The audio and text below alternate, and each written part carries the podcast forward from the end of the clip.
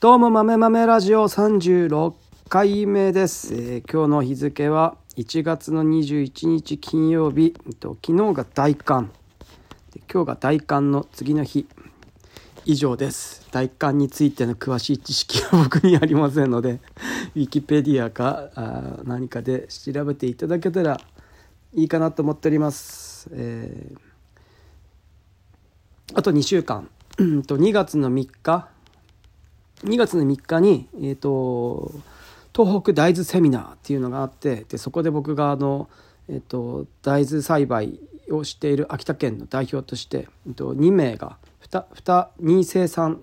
者がえー、と喋らせて話話させていただくんですがその中の一人として、ね、僕も、えー、と喋らせてもらいます。15分。たった15分。短い。マジでこんなに喋る練習ラジオでしてるのに。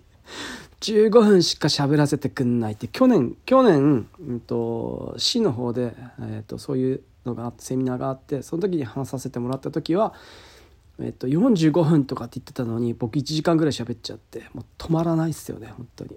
止まらないっすよ。なんかなんかねまだこのポッドキャスト本調子本当本調子じゃなくてやっぱヒマラヤ良かったんすよね。ヒマラヤ良かったんですよ。なんだろうなあの10分間しか喋れないんですけどヒマラヤラジオって。もうなくなっちゃったんですけど。10分間しか喋れないんですけどあの10分間でしでしか喋れないっていうあのあの制限がこうやけにわーって喋りたくなるっていうのが、えーあるんでだから制限ってなんかそういうものを生むんだなと。制限がアイディアを生むとかってよく言ったりしますけどそういう感じのものが短ければ喋りたい。もっと喋りたいって思うしいくらでも喋っていいって言われると何喋ったらいいかわからないと思うのがこう結構人だったりするじゃないですか。なのでえっと15分でよかったのかな？もしかしたら。で聞きたいと思ってくれるぐらいの感じの喋りを多分早くしてバーッと喋ると思うんですけど、えーと大豆の栽培について、えっと、栽培についてっていうよりも失敗したこと苦労したことを話す方がいいんじゃないのかなと思ってます。で仕事においてなんかこうやったらうまくいったっていう話ははこうまあうまくいくってみんな分かってるんですよねこうやったらうまくいくっていうのは。みんな分かってるんですよ。で何がうまくいかないか何でうまくいかないかって言うと結局人間関係とか。そのうまくやるシステムをどうやってこう構築していくかっていう、えー誰にこう仕事を割り振ってどういうふうにことを運んでいったらいいのかっていうそのマネジメント的なものの方が、えー浮かんだアイデアとか思いアイデアが思いつくことよりもめちゃくちゃ大変大変だったりするので結局そこで詰まるんですよね。そこでうまくいかないですよね必ず足引っ張る人いるんでなんかうんとねなんかアイディアがあってうまくいくとかうまくいかないとかっていうよりもうとにかくゴリ押しでやっていかなきゃいけないっていうことをまだみんな分かっていない感じがしてます、えー何か意見を述べたらあの意見述べて相手の言葉を制したらイエーイみたいな俺勝ちみたいななんか論破芸する人多いんですけどそれ意味ねえんだよなと思って。その10年後自分たちの会社どうなってるかっていうのを考えてんのってでも考えてないですよね。その時その時に自分の意見が正し自分の意見の正しさみたいなのをこう押し付けて勝てたらラッキーラッキーっていうかイエーイっていう気持ちいいみたいな。その一時の気持ちよさを味わってるだけなんですよね。相手を否定するってそうですよね。大体にこう大体においてえーえーでもそうこでもそれさうまくいかないんじゃない？だってだってこうこうこうじゃん。何何やってんの？お前お前のやり方なんか古くないとか。そうやってなんか言ったりするのってめちゃめちゃ簡単なんですけどじゃあお前なんかあんのって言うといやいやそれを今からみんなで考えんじゃんみたいなわけわかんないこと言ってくる人が多すぎるんでえーっと無視してやるっていう、えーなんか大っぴらにやるっていうとあの邪魔してくる人めちゃめちゃ多いんで、えーっと黙ってやるって何も言わずにやってやってうまくいくと例えば僕が大豆でメルカリをメルカリで大豆売って多分これもし、うん、とメルカリで大豆を売る前に、えっと、俺これから大豆メルカリで売るんすよってみんなみんなに言ったら「はあ?」って言われる言われたんですよきっと。売れるわけないじゃん大豆誰買うのって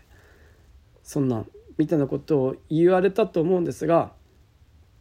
えー、と売れてから売れた事実が、えー、と発見してから友達に言うとなんかまあそうだよね売れるよねメルカリはねみたいなことを言うんですよ。いやいやそれ俺なんか売る前にその相談してたら売れないでしょって言ってたじゃんみたいな。絶対言ってたじゃんあんたみたいな。でも売れた後の俺のやつが俺の大豆が売れたっていう事実を知ってからえー、っとその大豆でメルカリをメルカリで大豆を売るっていう話をすると「まあそうだよね」メルカリすごいもんね。いや使ってる人いっぱいいるもんね。みたいなことを言うっていう、まあ、結局なんかそういう人ってそういうものなので、えー、っとえー、自分が、うんと、メンタルが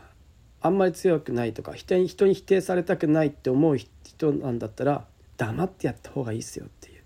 何も言わずに、えーと、メルカリでメルカリで野菜とかいろんなものを売って試した方がいいあとなんかねえっとねやったら様子見する人いるんですよね。メルカリで例えばなんか野菜売るとしてキャベツでもトマトでも売るとしてえっ、とまず話を聞かせてくださいとかって俺に言う人たまにいるんですよね。いやいや話聞く前にもうすぐスマホで売れんだから売ればいいじゃんって思うんですよね。スマホ一つですぐ売る手続きできるんだからまず一つ何か適当に売ってみればいいじゃんって思うんですよ。いやただどうすればいいか分かんない。いやいやどうすればいいか分かんないのは売ってしまえばいいからって。とにかくいっぱい出品して1個売れてしまったらもう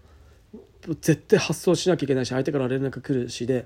もうめちゃめちゃやらなきゃいけないじゃないですかそうなってくるとわーってめちゃめちゃこう調べるんで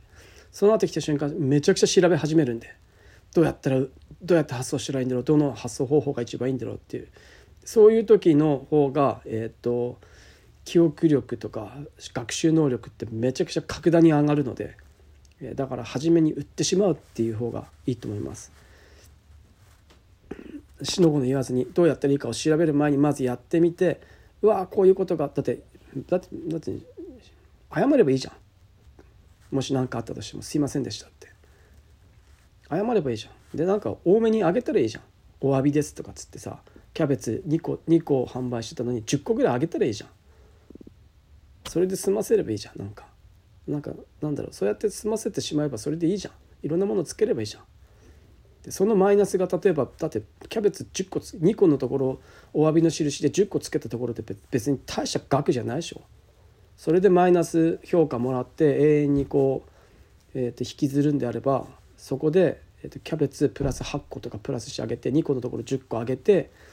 ごめんなさいとかってやってやった方がプラスじゃないですか後々。だなんだろうだから失敗するかもしれないとかってやっぱ失敗したってそのリカバリー方法をなんとかすりゃどうにでもなるわけじゃないですかでそこをねなんかねビビってるとそのその間に学習できたことが結局学習できないですよね。とメルカリで売るのをためらって1ヶ月とかあってその1ヶ月間めちゃくちゃ無駄じゃないですか。もうさっさと売って勉強して失敗してなんかリカバリーしてっていうことをしていたらその1ヶ月間めちゃくちゃ充実した1ヶ月になりますよね。その1ヶ月間が自分の人生であったかなかったかってめちゃくちゃ大きいのでそのそうすることによってこう自分を強制的に成長させるっていうのは大事だと思うんですよ。あの僕もだから初め500キロの大豆を、えー、と売る予定だったんですけど、えーと、調子こいて1トン、まあ、1トンって言っても900キロしかなかったんだけど結局これ僕の発注ミスで900キロしかなかったんだけどでも900キロ。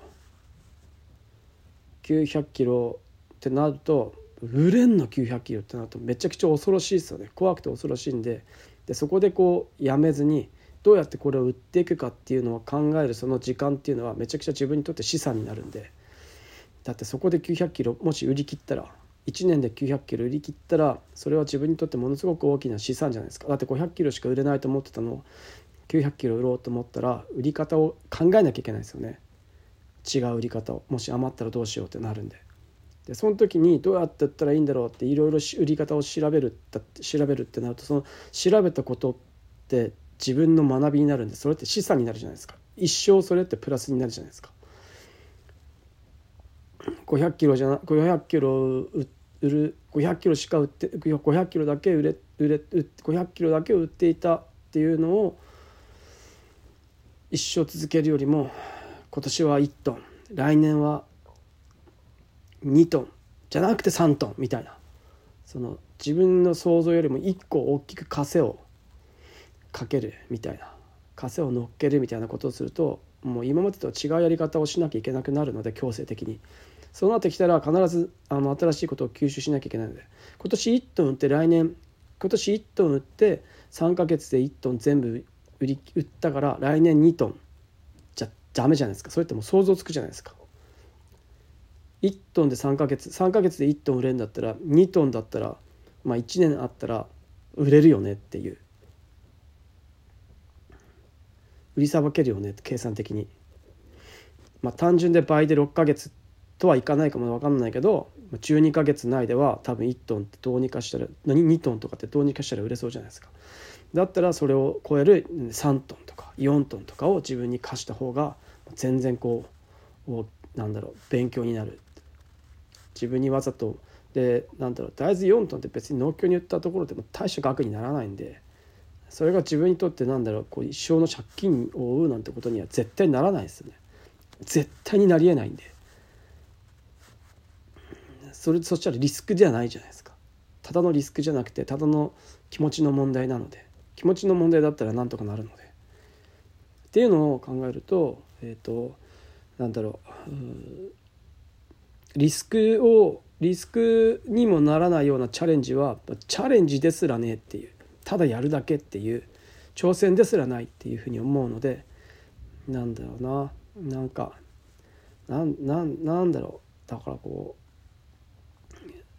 多分4 5 0万ぐらいの100万以下ぐらいのこう普通の普通に生きてて100万以下ぐらいのこうなんだろうリスクって全然リスクじゃねえじゃんっていうふうに一般的な人のこう生活の中ではそういうふうに思え思ってもいいんじゃないかなと思っております。うん、そうそういう考え方でいくと,、えーと、本当に世の中のコンビニに行っただけで、えー、これって何で売れるんだろうとかってやっぱポテトチップスは、えっと、大人の目線のところにあるものがよく選ばれるなとかで子どもの場合子どもの目線のところにあるお菓子が一番いいんだろうなとかあるじゃないですか。なので、えーと、そういうふうにするっていう。そういうところも学べるっていう、